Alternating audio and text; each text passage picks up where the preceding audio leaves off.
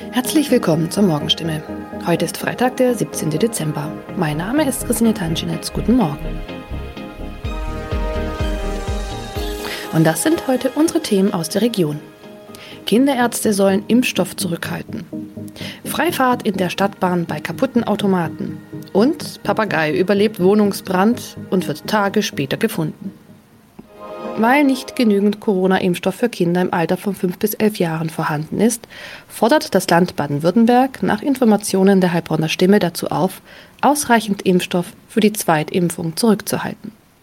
Von der Bundesebene wurde uns mitgeteilt, dass auch die Lieferung des Impfstoffs für Kinder im Alter zwischen 5 und 11 Jahren voraussichtlich nicht in der erwarteten Menge lieferbar sein wird, heißt es in einem Schreiben vom Sozialministerium, das am Donnerstag landesweit an die mobilen Impfteams, die Stadt- und Landkreise sowie an die Kinderärzte per Mail verschickt worden ist.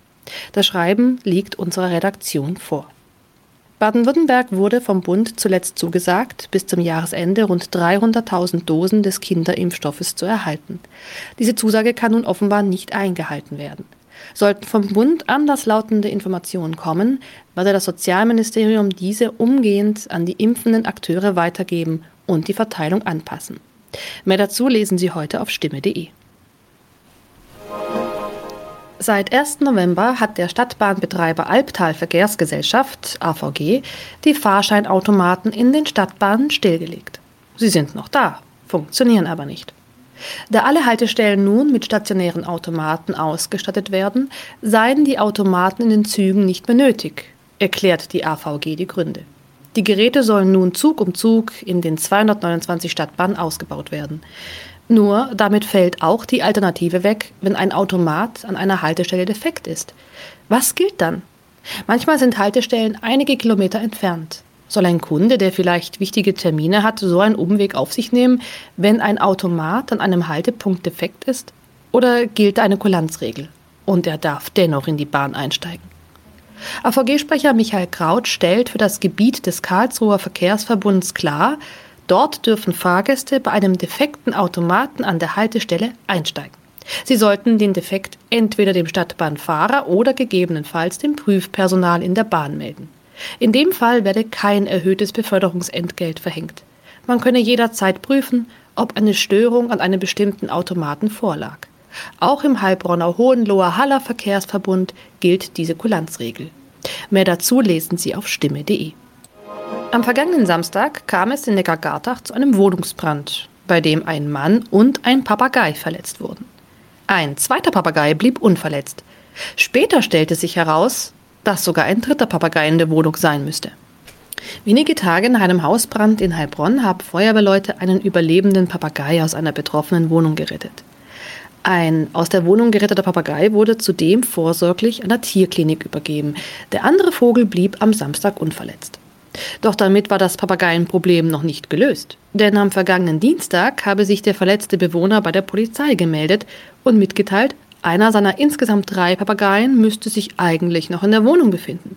Tatsächlich entdeckten die Einsatzkräfte nach langer Suche den Vogel. Später konnten sie das Tier wohlbehalten an den Besitzer übergeben, wie es heißt. Soweit die Nachrichten aus der Region. Übrigens, die Corona-Fallzahlen in Stadt und Landkreis Heilbronn bleiben auf hohem Niveau, sind in den letzten Tagen aber deutlich zurückgegangen.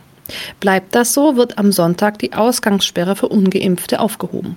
Ob das eintrifft, erfahren Sie auf jeden Fall aktuell auf stimme.de.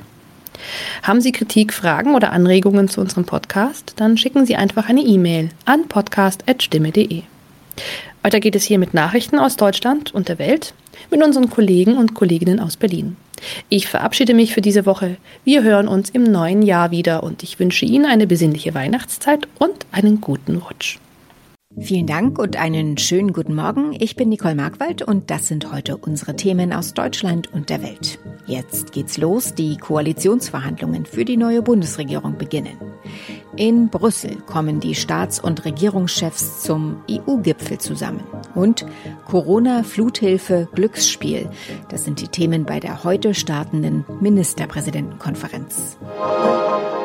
Nun wird's ernst. Ab heute kommen SPD, Grüne und FDP in Berlin zusammen, um über die Bildung einer gemeinsamen Bundesregierung zu verhandeln.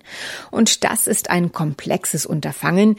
Jede Partei schickt sechs hochrangige Vertreter. Dazu kommen die Leiter der Arbeitsgruppen. 22 von diesen Arbeitsgruppen mit Fachpolitikern sind geplant und sie sind dafür zuständig, die Details auszuarbeiten. Knackpunkt werden wohl vor allem die Finanzen.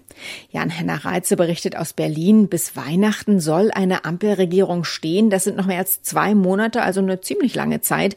Warum sollen die Koalitionsverhandlungen denn so lange dauern? Allein an der Zahl der Arbeitsgruppen 22 sieht man schon, es wird kompliziert und einerseits die Erwartungen, die von Fridays for Future in Sachen Klimaschutz, Verbraucherschützern in Sachen Energiepreise oder Wirtschaftsexperten in Sachen Finanzierung gestellt werden, sind riesig.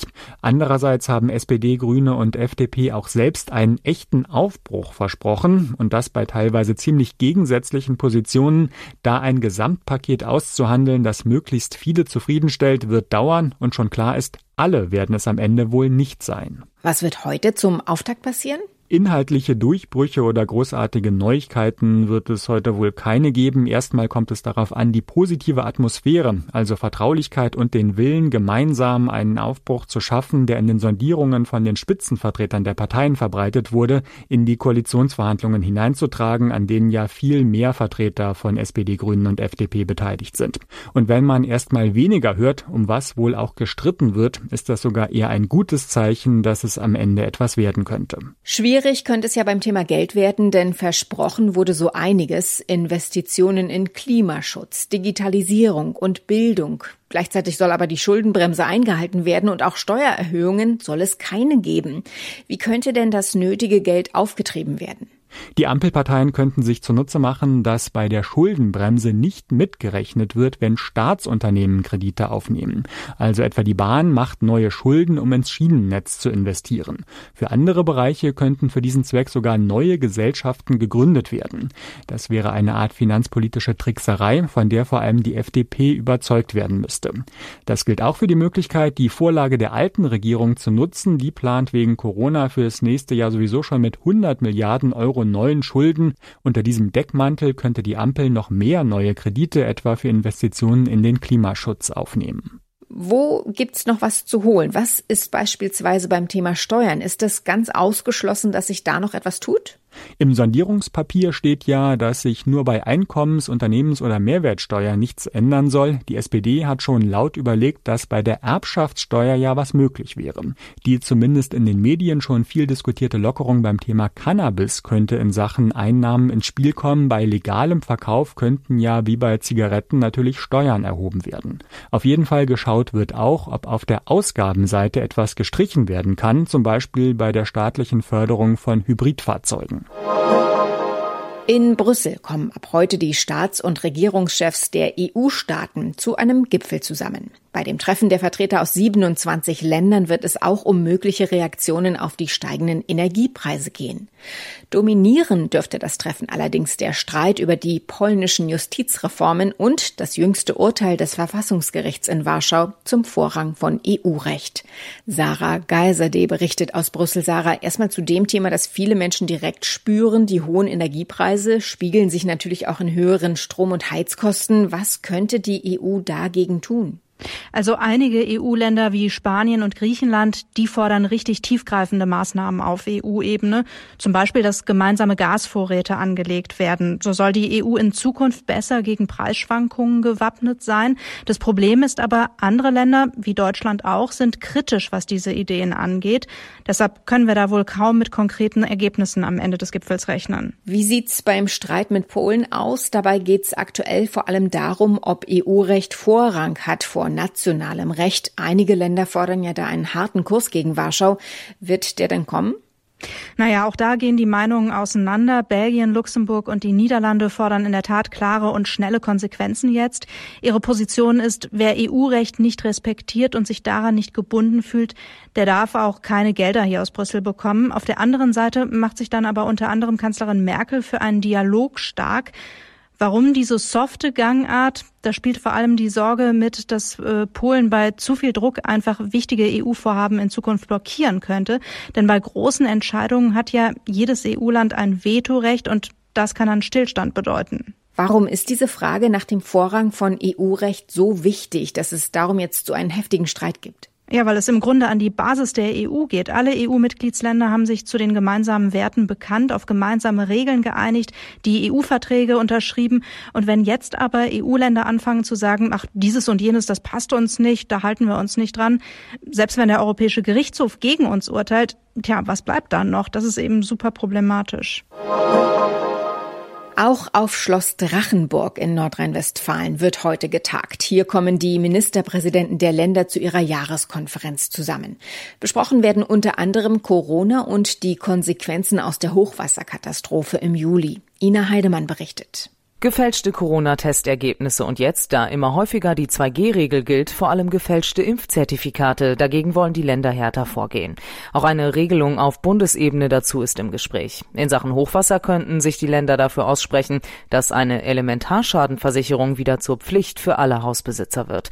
Zum Beispiel im Ahrtal fehlt vielen Besitzern zerstörter Häuser so eine Versicherung. Im deutschlandweiten Schnitt sind aktuell weniger als die Hälfte der Gebäude gegen Elementarschäden versichert. In unserem Tipp des Tages geht es heute darum, wie man sich am besten in stürmischen Lagen verhält. Denn der erste Herbststurm der Saison naht. Ignaz ist sein Name und laut deutschem Wetterdienst bringt Ignaz kräftige Böen, teils sogar mit Orkanstärke mit sich. Andreas Friedrich vom deutschen Wetterdienst, woran kann ich denn erkennen, dass es bald richtig stürmt? Ja, gefährlich wird's vor allem, wenn man sieht, es kommen so dunkle Schauer- und Gewitterwolken, also wo, wo wirklich äh, hoch auftürmende Wolken dann auf einen zuziehen. Äh, dann muss man in den nächsten Minuten eben ähm, mit äh, Starkregen, mit vielleicht Gewittern rechnen. Und das bedeutet auch, dass dann äh, relativ schnell der Wind enorm zunehmen kann. Es gibt dann diese berühmten Böen bei diesen Gewittern und Schauern und die können kurzzeitig extreme Windspitzen bringen. Also wenn man solche Schauer- und Gewitterwolken sieht, dann äh, ist auf jeden Fall höchste Vorsicht äh, angesagt gesagt. Manche müssen ja vor die Tür. Wo sollte ich denn besonders achtsam sein? Ja, wenn man unterwegs ist und es, man ist im Wald und in Waldgebieten unterwegs oder auch exponierte Bäume, die äh, in der Nähe sind, da ist es gefährlich. Da sollte man wirklich immer einen Blick nach oben richten und da können Äste abbrechen, da können sogar mal ganze Bäume umfallen. Das gilt vermutlich auch für alle, die mit dem Auto unterwegs sind, oder? Ja, genau. Mit dem Auto ist es auch gefährlich, denn Bäume können auf Straßen stürzen und im Auto hat man natürlich auch nicht so den Blick dafür, was gerade um einen rum passiert. Da sind leider immer wieder in der Vergangenheit Leute im Auto von Bäumen äh, erschlagen worden und äh, verletzt oder getötet worden. Also das ist schon gefährlich. Da sollte man sehr vorsichtig sein und wenn es möglich ist, eben solche Fahrten dann vermeiden. Wie sieht das generell beim Verkehr aus? Auf was sollte ich mich da gefasst machen? Wenn man heute unterwegs ist, sollte man jetzt auch äh, sich immer informieren über die Verkehrslage. Es kann natürlich natürlich zu Einschränkungen im Straßenverkehr kommen durch äh, eben umgestürzte Bäume, aber auch der Bahnverkehr und der Flugverkehr kann durch diese Sturmlage äh, eben äh, Einschränkungen haben. Es kann zu Verzögerungen kommen. Also hier kann man nur empfehlen, dass man sich vorzeitig informiert, ob äh, das Verkehrsmittel dann auch pünktlich oder überhaupt verkehrt. Und wie bereite ich meinen Garten oder meinen Balkon auf diese Stürme vor? Also auf jeden Fall sollte man heute noch mal schauen, dass man draußen im Garten auf der Terrasse alle losen Gegenstände sichert. Viele haben ja noch ihre ihre sommerlichen äh, Gartenmöbel draußen stehen, weil das äh, kann leicht dann vom Wind äh, an angegriffen werden. Solche Teile können dann äh, sogar umherfliegen, können dann auch Gebäude beschädigen. Also alles, was nicht nied- und nagelfest ist, was äh, draußen weggeweht werden kann, das sollte man nach Möglichkeit sichern und vielleicht in den Keller bringen. Wie sieht es alles versicherungstechnisch aus, wenn es Schäden Sturmschäden gibt? Ja, bei Sturmschäden äh, allgemein, äh, wenn dann diese, diese Windstärken ab 75 Kilometer auftreten, das heißt, wenn wir Sturm haben, dann äh, zahlt dann auch Gebäude- oder Sturmversicherung. Äh, also auf jeden Fall sind dann solche Schäden meistens von der Versicherung abgedeckt. Zum Schluss ein Lesetipp, allerdings nicht zu schwer denn heute erscheint der neue Band Asterix und der Greif.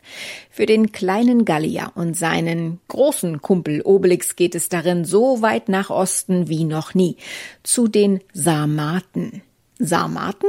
Thomas Bremser weiß mehr. Ja, die Sarmaten waren ein Reitervolk, das zum Teil auf dem Gebiet des heutigen Russlands gelebt hat. Die Asterix-Macher haben sich aber viele Freiheiten genommen, dieses Volk darzustellen. Die Männer stehen hinterm Herd, die Frauen ziehen in den Krieg. Asterix, Obelix, Idefix und der Druide Miraculix reisen in die verschneite Steppe, um den Greif vor Cäsar zu schützen. Der Greif, das ist ein Wesen halb Adler, halb Löwe. Der 39. Band zeichnet sich natürlich wieder aus durch den typischen Asterix-Humor, Running Gags und interessante Details am Bildrand. 48 Seiten hat das Heft. Soweit das Wichtigste an diesem Donnerstagmorgen. Mein Name ist Nicole Markwald. Ich wünsche einen guten Tag.